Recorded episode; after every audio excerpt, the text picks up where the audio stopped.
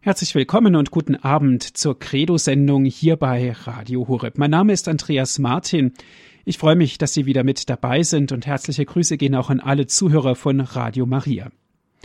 Heute beschäftigen wir uns wieder im Grundkurs der Philosophie mit der Patristik. Es geht um Augustinus, ein Spezialgebiet des heiligen Augustinus ist die Seelenlehre, die sogenannte Seelenlehre. Bei Augustinus ist die Seele unkörperlich, unausgedehnt, unteilbar, unsterblich. Die Individualisierung der Seele gilt als Fortschritt gegenüber der antiken Seelenlehre. Mehr dazu erfahren Sie jetzt gleich hier in unserer Sendung Credo von Herrn Dr. Egger. Er selbst seines Zeichens Lehrer, aber auch Philosoph. Er unterrichtet also auch Philosophie und gleich drei Doktorentitel zieren ihn. Ich freue mich, Herr Dr. Egger, dass Sie heute Abend wieder Zeit für uns gefunden haben und ich darf Sie bitten, wie gewohnt, mit einem Gebet diese Sendung mit uns zu beginnen. Liebe Hörerinnen und Hörer, ich darf Sie auch meinerseits sehr, sehr herzlich zu dieser heutigen Sendung begrüßen. Bevor ich mit meinen Ausführungen beginne, möchte ich Sie bitten, dass wir miteinander ein Gebet sprechen, um den Heiligen Geist zu bitten, dass er selbst in dieser Sendung wirken möge.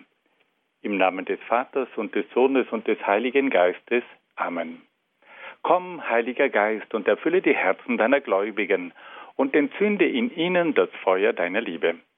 Sende aus deinen Geist und alles wird neu geschaffen und du wirst das Angesicht der Erde erneuern. Dann wenden wir uns auch an die Mutter Gottes und bitten sie um ihr fürbittendes Gebet. Gegrüßet heißt du, Maria, voll der Gnade, der Herr ist mit dir, du bist gebenedeit unter den Frauen, und gebenedeit ist die Frucht deines Leibes, Jesus. Heilige Maria, Mutter Gottes, bitte für uns Sünder, jetzt und in der Stunde unseres Todes. Amen. Dann wenden wir uns auch an die Engel und bitten sie um ihr kräftiges Geleit. Engel Gottes, unsere Beschützer, denen des höchsten Vater Liebe uns anvertraut hat, erleuchtet, beschützt, regiert und leitet uns. Amen. Und schließlich wollen wir uns auch an einige Heilige denken, äh, wenden, die sich in besonderer Weise mit philosophischen Fragen aus christlicher Sicht beschäftigt haben. Heiliger Augustinus, bitte für uns. Heiliger Thomas von Aquin, bitte für uns. Heilige Edith Stein, bitte für uns. Seliger Kardinal Newman, bitte für uns. Und seliger Papst Johannes Paul II, bitte für uns. Im Namen des Vaters und des Sohnes und des Heiligen Geistes. Amen. Liebe Hörerinnen und Hörer, Herr Dr. Martin hat uns angekündigt, dass heute die Seelenlehre des heiligen Augustinus das Thema dieser Sendung sein wird. Ich möchte aber dennoch noch auf einen Punkt zu sprechen kommen, der sich im Anhang mit der Schöpfungslehre ergibt. Wir haben letztes Mal gehört, dass sich Augustinus die Frage gestellt hat, warum hat denn Gott die Welt erschaffen? Er hat sich auch die Frage gestellt, wie hat Gott die Welt erschaffen? Er hat sich dann auch die Frage gestellt, wie steht es eigentlich um das Verhältnis von Schöpfung und Zeit? Und er wollte auch versuchen zu erklären, wie man die Entwicklung der Welt mit Hilfe von Keimkräften erklären kann. Das alles sind wichtige Punkte, weil sie uns Christen auch einmal die Erklärung der Schöpfung aus christlicher Sicht ermöglichen. Und da war nun noch ein Punkt, den wir auch ganz kurz im Sinne von Augustinus behandeln möchten. Augustinus stellt sich die Frage, ob die Welt eine einmalige Schöpfung ist oder ob es in dieser Welt zu einer ständigen Wiederkehr kommt. Das schaut also so aus, dass man auch einmal die Theorie bedenken müsste, kommt es in der Schöpfung immer wieder zu einer Wiederholung? Ist es so, dass nach einer bestimmten Epoche gewissermaßen die ganze Weltgeschichte wieder neu beginnt? Gibt es hier einen Kreislauf? Oder wie kann man denn dieses Problem sehen? Die Antike hatte nämlich keine Vorstellung von der Schöpfung. Man war der Überzeugung, dass die Welt seit ewig bestehen würde und dass es sozusagen in einem kreisförmigen Ablauf zu einer ständigen Wiederholung der ganzen Geschichte kommt. Aus christlicher Sicht ist das nicht vertretbar. Augustinus hat gesagt, die Schöpfung hat einen Anfang und sie wird ein Ende haben. Es wird nicht eine ewige Wiederkehr geben. Es gibt keine kreisförmige Geschichte. Und auf diese Art und Weise hat nun Augustinus das antike, aber auch das östliche Verständnis der Geschichte durchbrochen. Er hat erklärt, dass die Geschichte nicht ein ewiger Kreislauf sei, also dass es nicht ein zyklisches Weltbild gibt, sondern dass die Geschichte ein einmaliger Vorgang ist, der sich nicht wiederholt. Und weil die Schöpfung einen Anfang hat und auch ein Ende haben wird, deswegen kann die Geschichte kein Kreislauf sein, sondern sie muss eine Linie sein. Sie hat einen Anfang und ein Ende.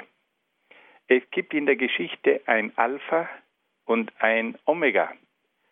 Alpha und Omega sind der erste und der letzte Buchstabe des griechischen Alphabets.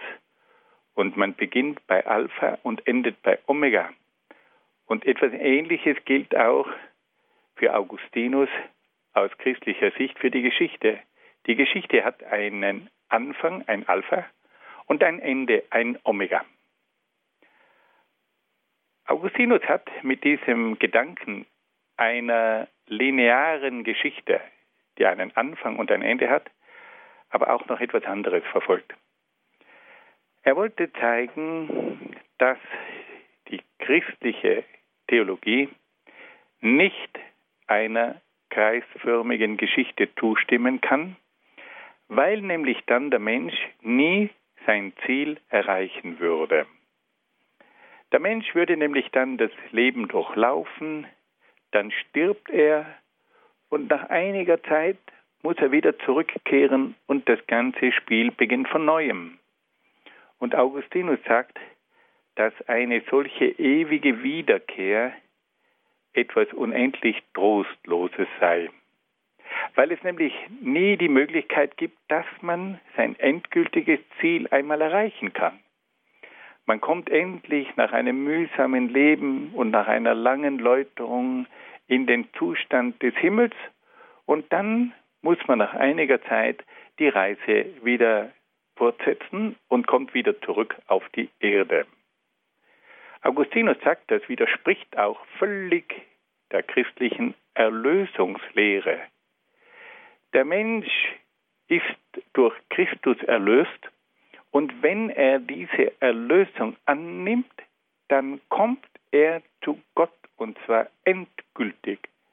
Er braucht dann nicht mehr den Himmel zu verlassen oder die jenseitige Welt, um wieder in diese Welt zurückzukehren. Augustinus verwirft also auch aus Gründen der Erlösung die ewige Wiederkehr. Er sagt, Jesus Christus hat den Menschen erlöst. Und wenn der Mensch erlöst ist, dann ist das endgültig. Dann kehrt er in den Himmel ein und braucht nicht mehr diesen Himmel zu verlassen. Wir können also sehen, dass hier Augustinus aus zwei Gründen ein völlig neues Geschichtsbild entwirft. Die Antike und auch die östlichen Religionen haben die Vorstellung von einer ewigen Wiederkehr, von einer Seelenwanderung, wo sich alles gewissermaßen ständig im Kreis dreht. Der Anfang ist das Ende und das Ende ist der Anfang. Und Augustinus sagt, nein, die Geschichte ist kein Kreislauf, die Geschichte ist eine Linie. Es gibt einen Anfang und es gibt ein Ende.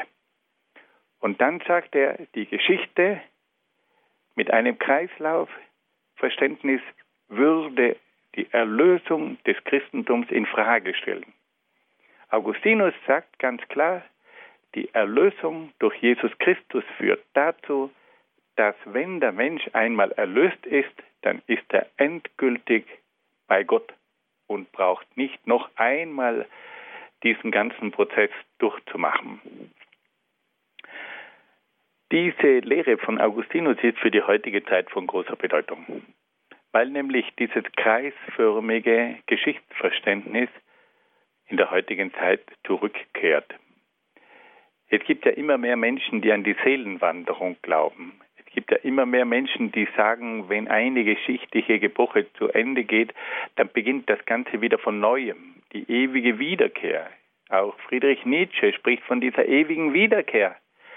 Aber das ist im Grunde genommen ein trostloses Weltbild.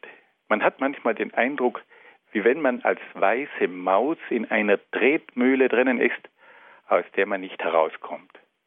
Augustinus erlöst den Menschen mit seiner Theologie von diesem zyklischen Weltbild der Antike und führt den Menschen hinein in ein lineares Weltbild mit einem Anfang und einem Ende mit der Möglichkeit einer endgültigen Erlösung.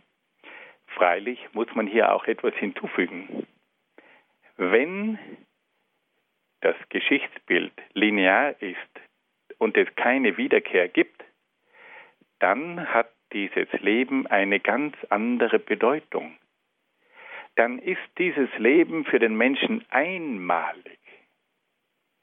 Und diese einmalige Chance muss er nützen, weil die Summe von diesem einmaligen Leben entscheidet dann über sein ewiges Schicksal. Er hat nicht die Möglichkeit, dann noch einmal das Leben auszuprobieren. Er hat dann nicht die Möglichkeit, in einem weiteren Leben die Fehler des früheren Lebens zu korrigieren. Nein, das Leben ist dann eine einmalige Chance. Und das Ergebnis von diesem Leben, auch im Hinblick auf Gott, entscheidet über sein ewiges Schicksal. Augustinus verleiht also dem Leben, dem einmaligen Leben, eine unglaublich dichte Bedeutung. Er sagt dem Menschen, du kehrst nicht wieder, du kommst nicht noch einmal, du kannst nicht mehrmals dieses Leben ausprobieren, du hast nur eine einmalige Chance. Und diese Chance gilt es zu nützen. Und was du am Ende deines Lebens dann geschaffen und erreicht hast und mit der Gnade Gottes auch noch erworben hast, das ist dann das Entscheidende für deine Ewigkeit. Fassen wir es noch einmal zusammen. Augustinus hat also bei seiner Schöpfungslehre einige gewaltige Fragen behandelt und auch beantwortet. Augustinus fragt sich, warum gibt es überhaupt eine Schöpfung? Und er sagt, aus Liebe Gottes, aus der Liebe Gottes zu den Menschen. Zweitens, wie ist die Schöpfung entstanden? Augustinus sagt, die Schöpfung war nicht der Ausfluss aus Gott, weil dann wäre die Welt selbst göttlich, sondern sie wurde durch eine Schöpfung aus dem Nichts ins Dasein gerufen. Dritter Punkt, wie steht es um die Zeit? Hat es vor der Schöpfung schon eine Zeit gegeben? Und Augustinus sagt nein. Die Zeit entsteht erst mit der Schöpfung. Vierter Punkt. Wie erklären wir die Entwicklung der Welt? Und Augustinus sagt, die Entwicklung der Welt lässt sich auf Keimkräfte zurückführen, die Gott in die Welt hineinlegt. Und der fünfte Punkt, wie steht es um die antike Vorstellung der ewigen Wiederkehr? Augustinus sagt, wenn es eine Schöpfung gibt, dann gibt es einen Anfang und ein Ende und dann gibt es keine ewige Wiederkehr. Und die Erlösung Jesu Christi führt dazu, dass der Mensch ein für allemal erlöst wird und dass er nicht mehr in diese Welt zurückkehren muss. Freilich weist Augustinus auch darauf hin, dass durch dieses lineare Geschichtsbild das Leben des Menschen eine einmalige Chance ist. Und auf diese Art und Weise hat also Augustinus hier einige ganz wesentliche Dinge im Hinblick auf die Schöpfung einmal klargestellt. Und er hat damit verschiedene Fragen beantwortet, die sich immer wieder im Zusammenhang mit der Schöpfung stellen. Nun wollen wir uns dem eigentlichen Thema dieser Sendung zuwenden. Und da geht es nun um die Seele, um die Seelenlehre. Zunächst einmal stellt Augustinus fest, dass der Mensch eine Einheit aus Leib und Seele ist. Leib und Seele sind aber für ihn nicht gleichberechtigte Bestandteile des Menschen. Nach Augustinus ist es die Seele, die über den Leib herrscht und ihn besitzt, gebraucht und regiert. Der Mensch ist also nach Augustinus von seiner Seele her bestimmt und daher hauptsächlich ein seelisches Wesen. Dennoch kommt es bei Augustinus zu keiner negativen Beurteilung des Leibes, wie etwa bei Platon, der den Leib als das Gefängnis der Seele bezeichnet hat. Augustinus lehnt es ab, im Leib nur das Gefängnis der Seele zu erblicken. Für Augustinus ist auch der Leib von Gott geschaffen und daher prinzipiell gut. Augustinus war allerdings davon überzeugt, dass der Geist des Menschen durch die Erbsünde sehr geschwächt sei und daher oft nicht die Begierden des Leibes beherrschen könne. Nach dieser Grundaussage, dass der Mensch ein leibseelisches Wesen ist, das aus Leib und Seele besteht, wobei der Seele die Herrschaft über den Leib zukommt, fragt sich nun Augustinus nach den Grundkräften und Fähigkeiten der Seele. Augustinus sagt, dass man in der Seele drei grundsätzliche Kräfte bzw. Fähigkeiten feststellen kann. Da gibt es zunächst einmal den Verstand, der das Erkennen ermöglicht. Dann gibt es das Gedächtnis, das es dem Menschen ermöglicht, sich an die einzelnen Dinge zu erinnern. Und dann gibt es schließlich noch die Fähigkeit bzw. die Kraft des Willens. Also Verstand, Gedächtnis und Wille. Die wichtigste dieser Fähigkeiten ist nach Augustinus der Wille, da dieser erst die verschiedenen Tätigkeiten in Bewegung setzt. Ohne den Willen käme es zu keiner Erkenntnis und auch zu keiner Erinnerung. Augustinus verkündet also den Vorrang des Willens. Und das ist in einem gewissen Sinn neu, weil die Denker der Antike hauptsächlich die Erkenntnis als die eigentliche Kraft der Seele bezeichnet haben. Die Erkenntnis war das Entscheidende und der Wille war gewissermaßen nur im Dienst der Erkenntnis. Augustinus stellt den Willen an die erste Stelle, weil er sagt, dass es ohne den Willen gar nicht zur Erkenntnis kommt. Wenn der Mensch nicht will, dann erkennt er nichts. Und dass auch das Gedächtnis an den Willen gebunden ist. Wenn ich mir nichts merken will, dann bleibt auch in meinem Gedächtnis nichts hängen. Mit diesem Vorrang des Willens hat Augustinus eine entscheidende Weiche gestellt, auch im Hinblick auf das Abendland. Der Abendländer, der zukünftige Europäer, ist ein Wesen, das sich durch seinen Willen auszeichnet. Der Europäer ist ein Willensmensch. Er will gewisse Dinge erreichen. Er will gewisse Dinge erzwingen manchmal auch. Der östliche Mensch ist ein betrachtender Mensch, aber der westliche Mensch, der Abendländer, ist ein Willensmensch und ein Tatmensch. Hier steigt jetzt ein neues Menschenverständnis herauf. Der Wille wird zur entscheidenden Kraft. Augustinus sagt, dass diese drei Seelenkräfte eine gewisse Selbstständigkeit aufweisen, die Erkenntnis, das Gedächtnis, der Wille, das sind selbstständige Kräfte, die sich aber trotzdem zu einer Einheit verbinden können. Verstand, Gedächtnis und Wille sind aufeinander angewiesen und ergänzen einander. Und alle drei Kräfte miteinander bilden dann die Seele. Nun wollen wir einmal eine kurze Pause einschieben und ein wenig Musik hören.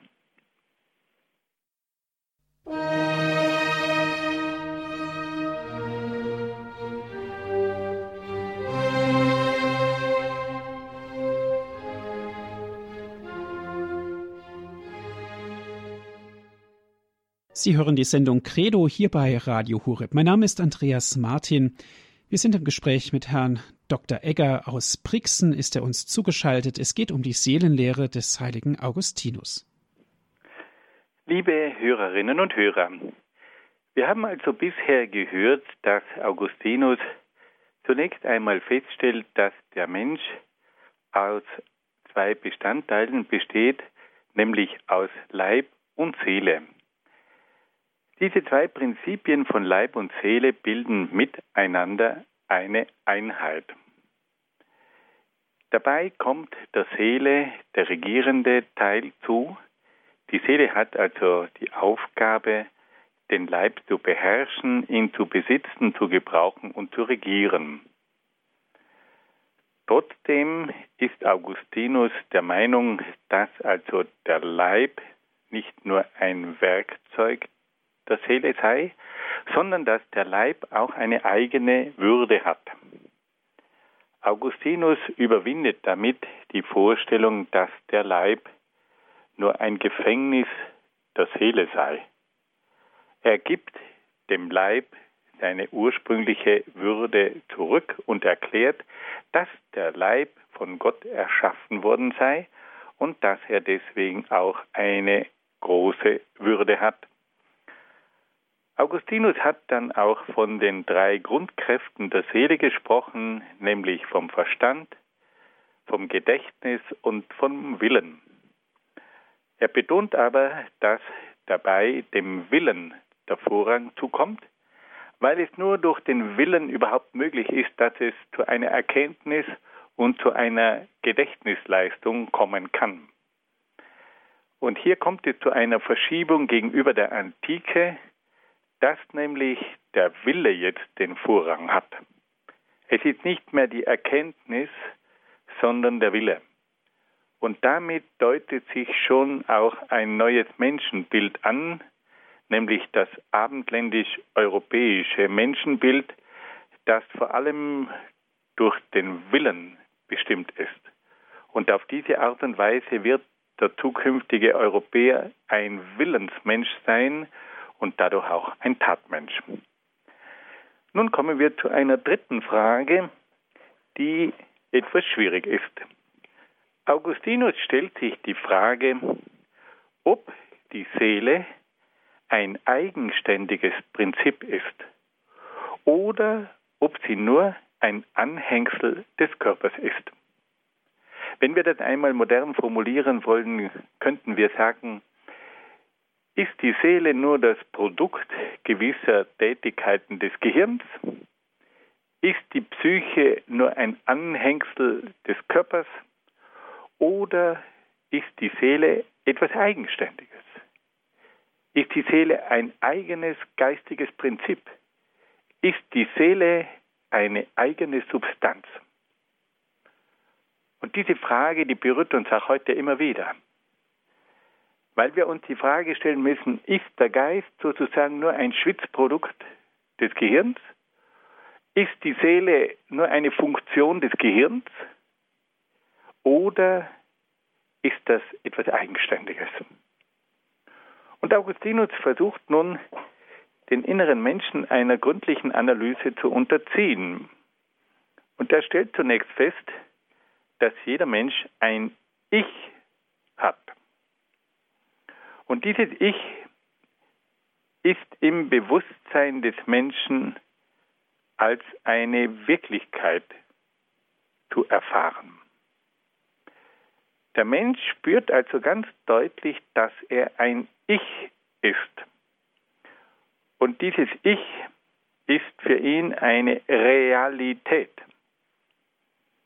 Und es ist ganz interessant, dass dieses Ich immer wieder in unserem Inneren auftaucht, dass dieses Ich immer wieder das Zentrum ist unseres Bewusstseins, unserer Gedanken, unserer Willensakte, aber auch unserer Gefühle.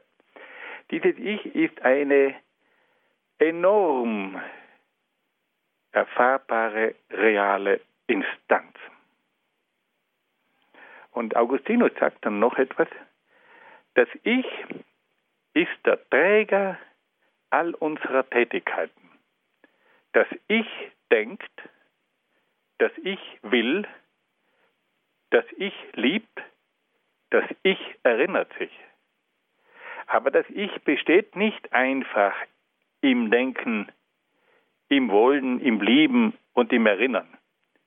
Vielmehr steht das Ich über seinen Tätigkeiten und ermöglicht erst das Denken, das Wollen, das Lieben und das Erinnern. Augustinus sagt also, es ist nicht so, dass dieses Ich im Denken, im Lieben und im Wollen besteht, sondern dass das Ich die Voraussetzung ist, dass man überhaupt denken, wollen, lieben und sich erinnern kann.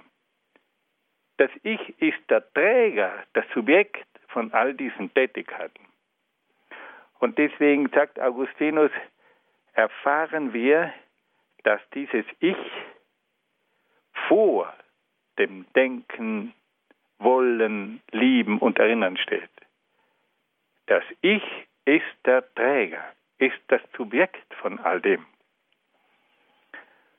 Und dann sagt Augustinus noch etwas Interessantes, dass dieses Ich unser ganzes Leben lang erhalten bleibt. Alles ändert sich, wandelt sich. Wir werden älter, wir werden reifer, wir gewinnen an Erkenntnis, aber es ist immer dasselbe Ich, das durch unser ganzes Leben sich durchzieht. Dieses Ich des kleinen Kindes, das im Trotzalter dieses Ich entdeckt und sich dann durchzieht durch die Kindzeit, durch die Jugendzeit, durch das Erwachsenenalter bis zum Alter. Es ist immer dasselbe Ich. Alles andere vergeht. Der Körper verändert sich, die Reife verändert sich, die Erkenntnisse verändern sich, aber unter all dem bleibt ständig das Ich. Das Ich ist sozusagen eine bleibende Größe, die durch das ganze Leben durchgeht und während alles andere vergeht und verschwindet und sich ändert, ist dieses Ich bleibend. Und so sagt nun Augustinus, dass dieses Ich eine reale, selbstständige, bleibende und dauerhafte Größe ist. Und deswegen muss diese Seele, die im Ich zum Ausdruck kommt, eine eigenständige Seele sein, die nicht einfach abhängig ist von irgendwelchen körperlichen Organen und körperlichen Funktionen. Also diese Überlegungen sind faszinierend. Augustinus stellt sich die Frage, ist die Seele etwas Eigenständiges oder ist die Seele nur das Produkt von bestimmten körperlichen Organen? Ist die Psyche nur ein Anhängsel von irgendwelchen äh, körperlichen Tätigkeiten? Oder ist die Seele etwas Eigenständiges? Und dann versucht er mit Hilfe einer Analyse vom Ich zu zeigen, dass hier etwas Eigenständiges vorliegt.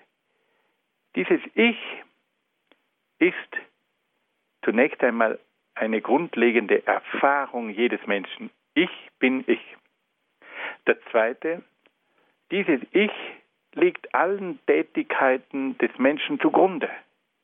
wenn der Mensch denkt, wenn der Mensch will, wenn der Mensch liebt, wenn der Mensch sich erinnert, dann braucht es ein Ich, damit das möglich ist. Für alle geistigen, seelischen Tätigkeiten braucht es ein Ich, ohne die alle diese Dinge nicht möglich sind. Und ein dritter Hinweis, dieses Ich bleibt das ganze Leben über erhalten. Alles andere verändert sich. Der Mensch entwickelt sich.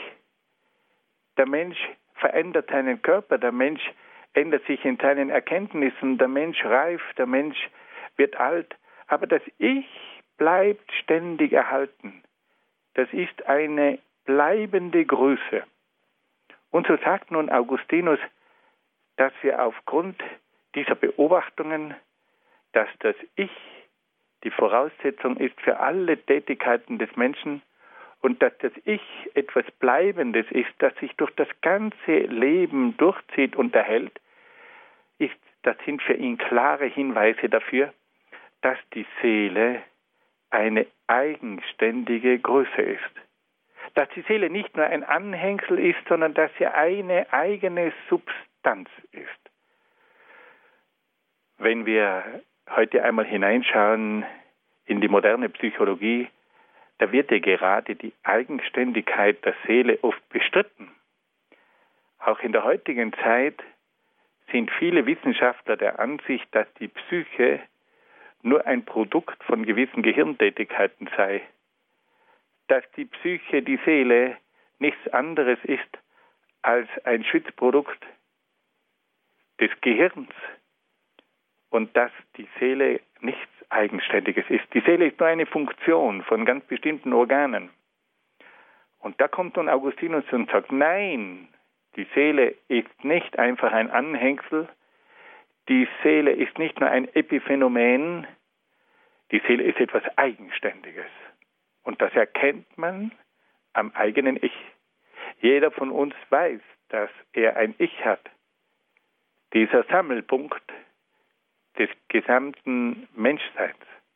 Jeder Mensch weiß, dass dieses Ich die Voraussetzung ist für sein Erkennen, Wollen, Lieben und sich erinnern. Und jeder Mensch erfährt, dass dieses Ich gleichbleibend ist und nicht abhängig ist von den körperlichen Veränderungen. Und Augustinus macht uns so verständlich, dass die Seele ein eigenständiges Prinzip ist dass die Seele für sich existiert und aus sich heraus existiert. Dann wendet sich Augustinus einer weiteren Frage zu und er stellt sich nun die Frage, ist diese Seele ein immaterielles Prinzip oder ist sie angewiesen auf die Materie? Und da stellt nun Augustinus einige interessante Sachen fest. Er beobachtet, dass die seelischen Tätigkeiten keine räumliche Ausdehnung aufweisen. Wenn wir denken, dann geschieht das nicht in einem Raum. Aber wenn etwas keine räumliche Ausdehnung hat, dann kann es ja nichts Materielles sein. Die Materie ist ausgedehnt, aber der Geist ist nicht räumlich ausgedehnt. Also sagt Augustinus, wenn die Seele und die seelischen Tätigkeiten keine räumliche Ausdehnung haben, dann können sie nicht der Materie zugeordnet werden. Das Bewusstsein, das Denken und das Erinnern weisen keinerlei Ausdehnung auf. Im Gegensatz dazu, sagt Augustinus, hat alles Körperliche eine Ausdehnung und ist durch Höhe, Breite und Tiefe gekennzeichnet. Aus diesem Grund kann also die Seele nicht etwas Körperliches sein, weil sie keine Höhe, keine Breite, keine Tiefe, keine Ausdehnung aufweist. Und daher muss die Seele eine immaterielle Größe sein. Augustinus hat dann noch ein weiteres interessantes Argument entwickelt und sagt, dass der Mensch bei seinen seelischen Akten bei den seelischen Vorgängen nicht auf die Vermittlung der äußeren Sinne angewiesen ist. Wenn zum Beispiel der Mensch betet, dann kann er die Augen schließen, dann kann er die Ohren nach Möglichkeit zurückhalten und diese seelischen Akte sind auch ohne jede sinnliche Vermittlung möglich. Ich brauche beim Beten nicht meine Augen. Ich brauche beim Beten auch nicht meine Ohren. Ich brauche auch nicht meine Nase und, und, und. Die seelischen Tätigkeiten gehen also ohne sinnliche Vermittlung vor sich. Und auf diese Art und Weise sagt Augustinus, dass auch diese seelischen Tätigkeiten nicht angewiesen sind auf sinnliche organische Vermittlung. Das geht unabhängig davon.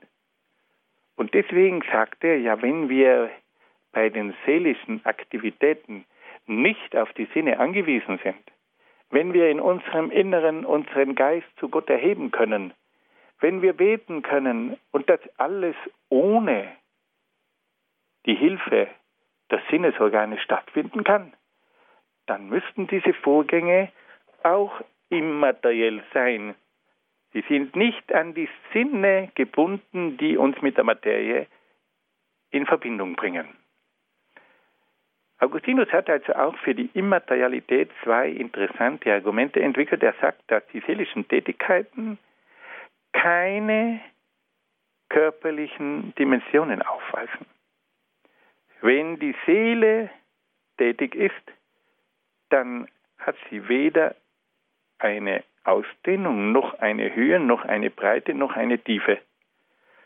Die verschiedenen Tätigkeiten sind also nicht von materiellen Eigenschaften gekennzeichnet. Und damit können sie auch keine materiellen Eigenschaften sein. Die seelischen Tätigkeiten sind daher immateriell.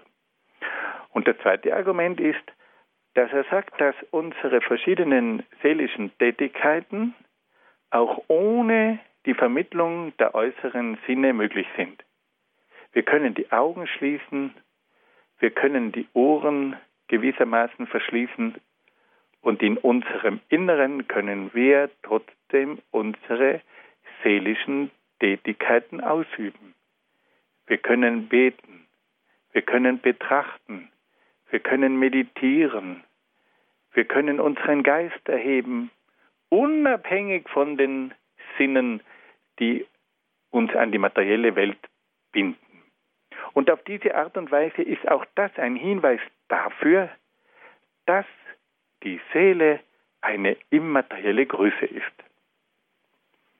Augustinus geht dann noch einen Schritt weiter und stellt sich die Frage, ja, ist die Seele eigentlich unsterblich?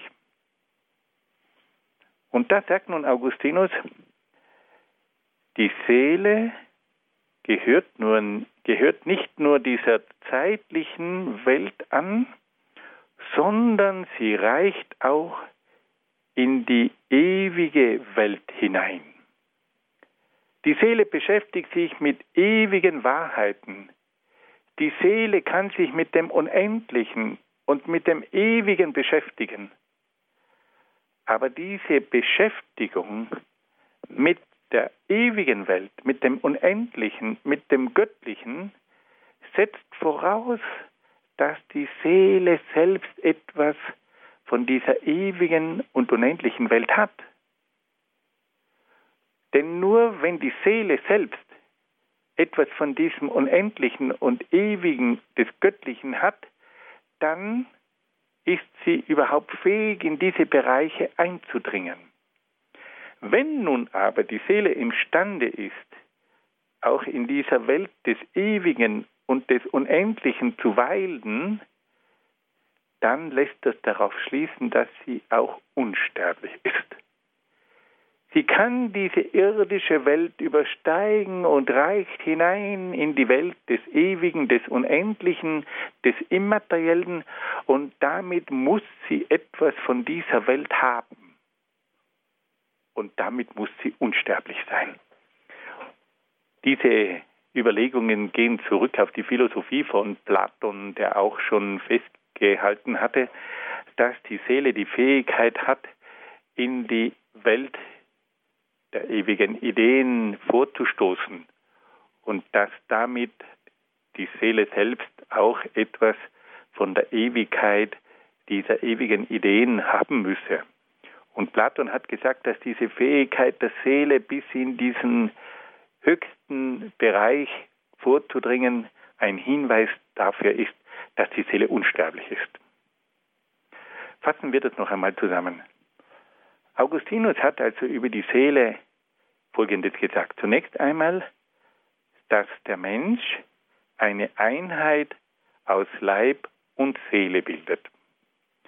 Dass die Seele aber die Aufgabe hat, über den Körper zu herrschen, ihn zu besitzen, zu gebrauchen und zu regieren.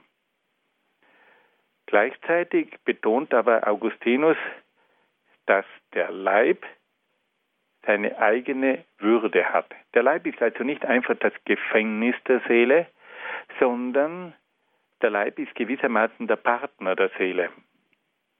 Und weil der Leib von Gott erschaffen worden ist, deswegen hat er seine eigene Würde und muss auch entsprechend respektiert werden.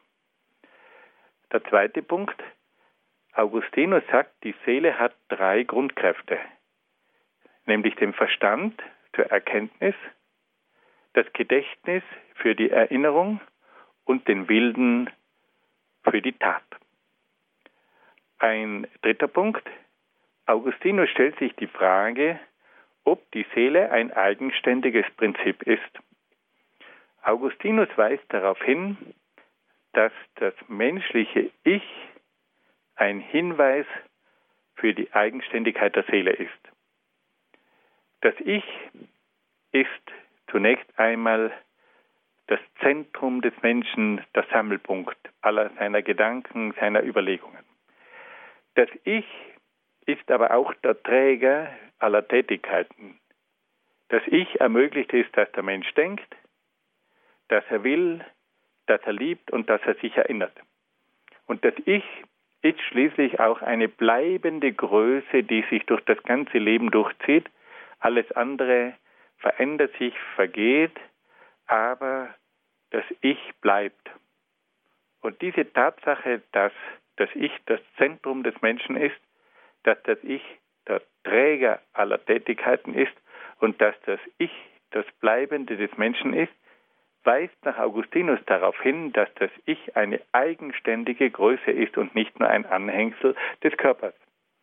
Eine vierte Überlegung, ist die Seele ein immaterielles Prinzip. Augustinus weist darauf hin und sagt, dass alle seelischen Tätigkeiten keine körperlichen Eigenschaften aufweisen. Die seelischen Tätigkeiten haben keine Ausdehnung, sie haben keine Höhe, sie haben keine Breite und keine Tiefe. Sie sind von daher nicht als materiell zu beurteilen. Und bei seinen seelischen Akten kann der Mensch unabhängig von seinen Sinnesorganen diese Tätigkeiten ausüben. Der Mensch kann seine Augen schließen, seine Ohren schließen, er kann sich zurückziehen und dennoch kann er in seinem Inneren beten, kann er betrachten, kann seinen Geist zu Gott erheben. Er sagt, das alles ist unabhängig von der materiellen und sinnlichen Welt. Also ist die Seele und ihre Tätigkeit etwas Immaterielles. Und dann war noch ein fünfter Punkt. Augustinus fragt sich nach der Unsterblichkeit der Seele und er sagt, die Seele reicht in ihrem Streben und in ihrem Erkennen und in ihrer Sehnsucht hinein in die Welt des Ewigen. Und weil sie selbst diese Fähigkeit hat, bis in das Ewige vorzudringen, muss sie selbst etwas Ewiges an sich haben und ist damit unsterblich. Nun wollen wir wieder eine kleine Musikpause einschieben.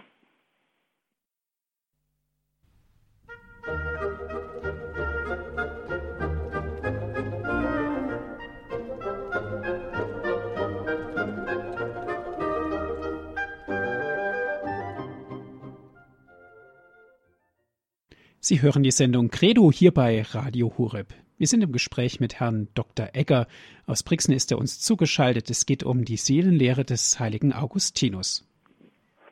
Liebe Hörerinnen und Hörer, zum Abschluss wollen wir uns noch einer ganz interessanten Frage zuwenden, die sich Augustinus mit großer Gründlichkeit gestellt hat.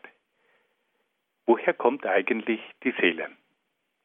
Augustinus ist der Frage nach dem Ursprung der Seele nachgegangen und hat sich dabei sehr, sehr tiefe Gedanken darüber gemacht.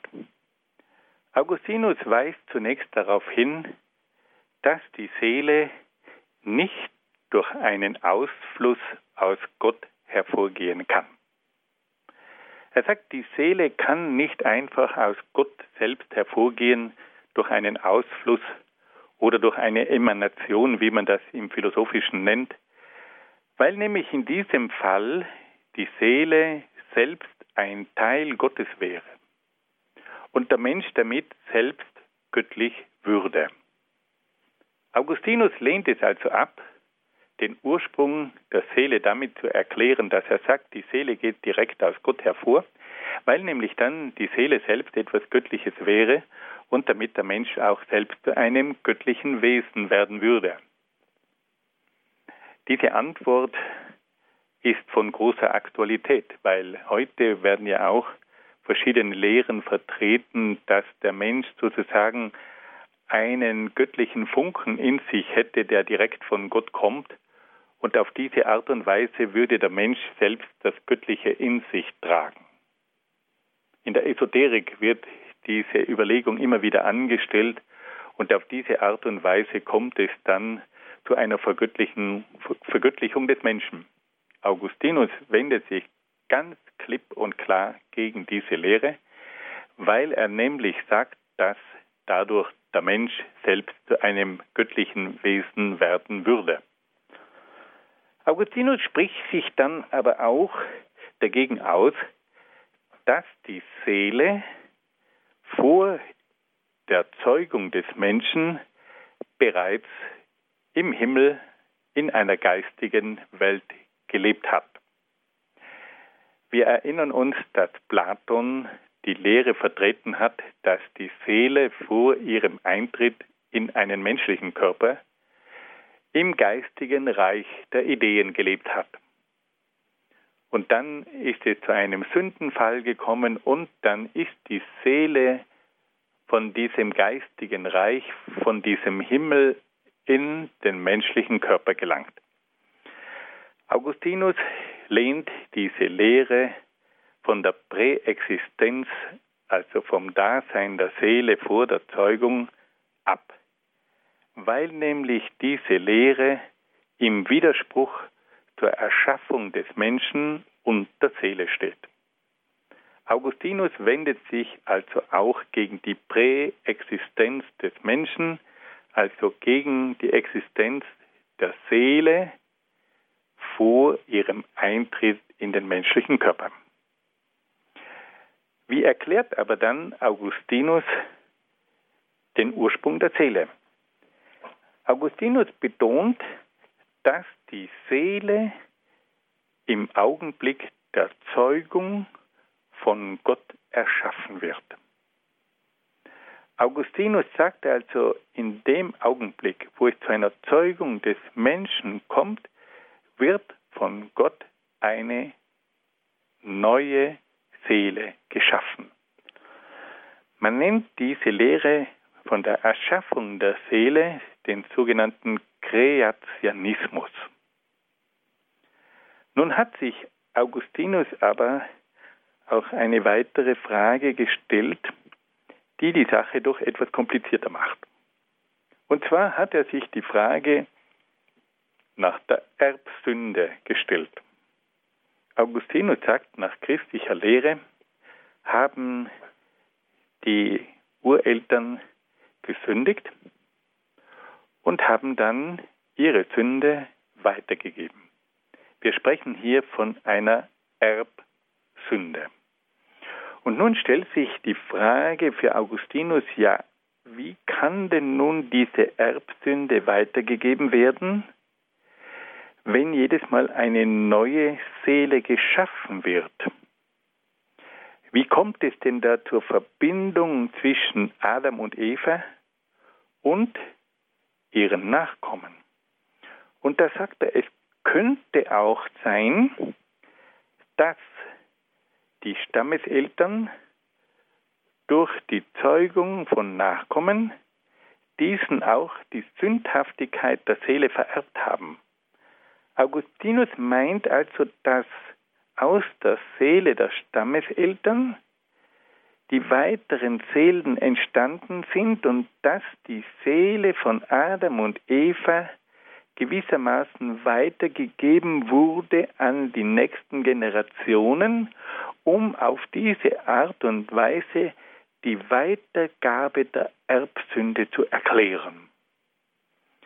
Und diese Lehre von der Weitergabe der Erbsünde, die wird als Traduzianismus bezeichnet.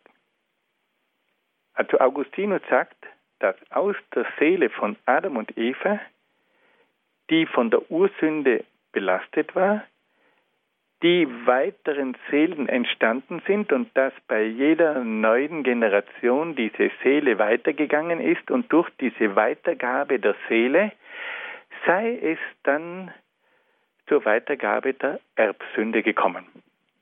Also Augustinus hat jetzt hier zwei Probleme vor sich. Er sagt, auf der einen Seite muss die Seele von Gott erschaffen werden und bei jeder Zeugung kommt es zur Schaffung einer neuen Seele.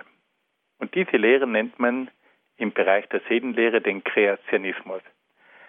Auf der anderen Seite erkennt er sehr klar das Problem, dass ja doch ein Zusammenhang bestehen muss zwischen der Ursünde der Stammeseltern und der Erbsünde der späteren Generationen. Wie wird denn diese Sünde weitergegeben? Und da entwickelt er noch eine zweite Lehre, dass er sagt, dass aus der Seele der Stammeseltern die weiteren Seelen entstanden sind. Die Stammeseltern haben also ihre Seele gewissermaßen an die nächsten Generationen weitergegeben. Und auf diese Art und Weise konnte es dann zur Erbsünde kommen. Augustinus hat sich selbst nie ganz klar entscheiden können, ob er jetzt für die erste Lehre sich einsetzen soll oder die erste Lehre vertreten soll, nämlich die der Erschöpfung einer neuen Seele, oder diese zweite Lehre von der Weitergabe der Seele von den Stammeseltern, von Adam und Eva, durch alle Generationen hindurch. Die katholische Kirche hat dann diese zwei Lehren von Augustinus überprüft und sich dann für die Lehre entschieden, die sagt, dass bei jeder Zeugung eine neue Seele geschaffen wird. Die hat also die andere Lehre, dass von Adam und Eva gewissermaßen die Seele immer wieder weitergegeben wurde, bis in alle späteren Generationen abgelehnt. Und zwar mit einem ganz klaren Argument. Man hat gesagt, wenn sozusagen die Seele des einzelnen Menschen nur auf die Weitergabe der früheren Generationen zurückgeht, dann wird damit die Eigenständigkeit des einzelnen Menschen in Frage gestellt. Die Seele des Menschen wäre nämlich dann nur die Summe von dem, was seine ganzen Vorfahren sozusagen mit dieser Seele gemacht haben. Aber etwas ist ganz interessant, dass wir heute ja wissen, dass es in den Menschen oft Belastungen von früheren Generationen gibt und dass hier offensichtlich doch etwas weitergeht.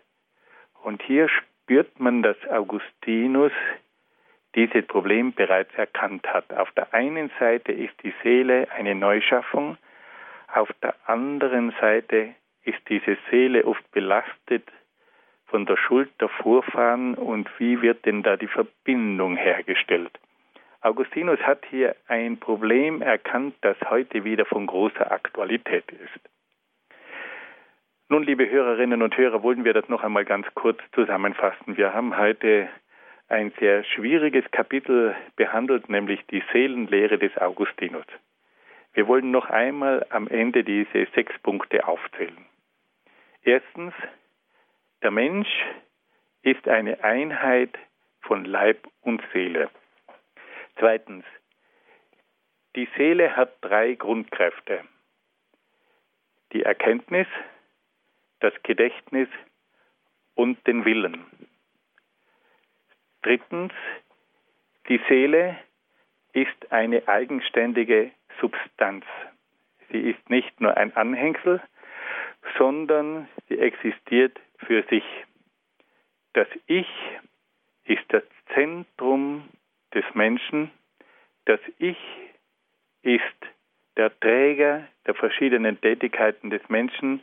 Das Ich ist eine bleibende Größe, die das ganze Leben lang andauert. Die Seele ist also eine eigene Substanz. Viertens, die Seele ist auch eine immaterielle Größe. Die seelischen Tätigkeiten finden statt ohne räumliche Eigenschaften und auch die seelischen Akte sind nicht angewiesen auf äußere sinnliche Einwirkungen. Das zeigt, dass die Seele nicht etwas Körperliches ist und nicht etwas Sinnliches, sondern etwas Immaterielles. Fünftens, die Seele ist unsterblich, weil die Seele die Fähigkeit hat, hineinzureichen bis in die Bereiche des Ewigen, muss sie selbst etwas Ewiges sein und daher unsterblich sein. Sechstens, der Ursprung der Seele. Augustinus sagt, die Seele kann nicht durch einen Ausfluss aus Gott entstanden sein, da die Seele sonst selbst göttlich wäre. Zweitens, die Seele hat nicht schon vor der Zeugung in einer geistigen Welt existiert, sondern sie ist dann durch eine eigene Schöpfung im Augenblick der Zeugung ins Dasein gerufen worden und dann noch dieses Problem der Weitergabe der Erbsünde hat sich hier die Seele der Stammeseltern auch fortgepflanzt oder hat hier doch eine neue Seele begonnen. Die katholische Kirche hat sich also eindeutig für die Schaffung einer neuen Seele im Augenblick der Zeugung entschieden. Und auf diese Art und Weise hat also Augustinus auf diese Fragen die Einheit aus Leib und Seele, die Fähigkeiten der Seele, die Substanz der Seele, die Immaterialität der Seele, die Unsterblichkeit und den Ursprung der Seele, hat er ganz entscheidende Beiträge geleistet, die das theologische Verständnis der Seele bis heute entscheidend mitprägen.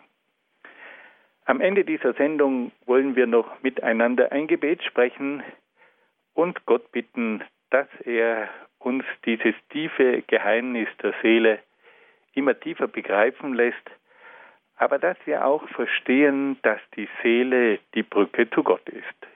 Im Namen des Vaters und des Sohnes und des Heiligen Geistes. Amen. O Gott, wir danken dir für dieses gewaltige Geschenk der Seele.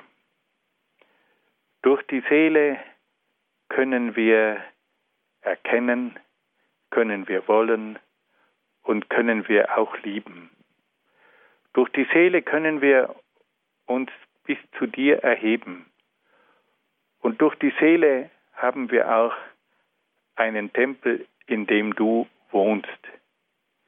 Wir bitten dich, gib uns immer die Reinheit der Seele, damit wir die Dinge in deinem Geist erkennen, damit wir die Menschen in deinem Geist lieben und damit wir nicht aufhören, nach dir zu streben, der du der Absolute bist und in dem unsere Seele ihre letzte Erfüllung finden kann. Amen. Wir bedanken uns sehr herzlich bei Ihnen, Herr Dr. Egger, für Ihre Ausführungen zum Thema der Seelenlehre des heiligen Augustinus. Und herzlichen Dank auch an Sie, liebe Hörerinnen und Hörer, dass Sie mit dabei gewesen sind hier in der Sendung Credo im Grundkurs der Philosophie. Wenn Sie gerne diese Sendung noch einmal nachhören möchten, sie wurde für Sie auf CD aufgezeichnet.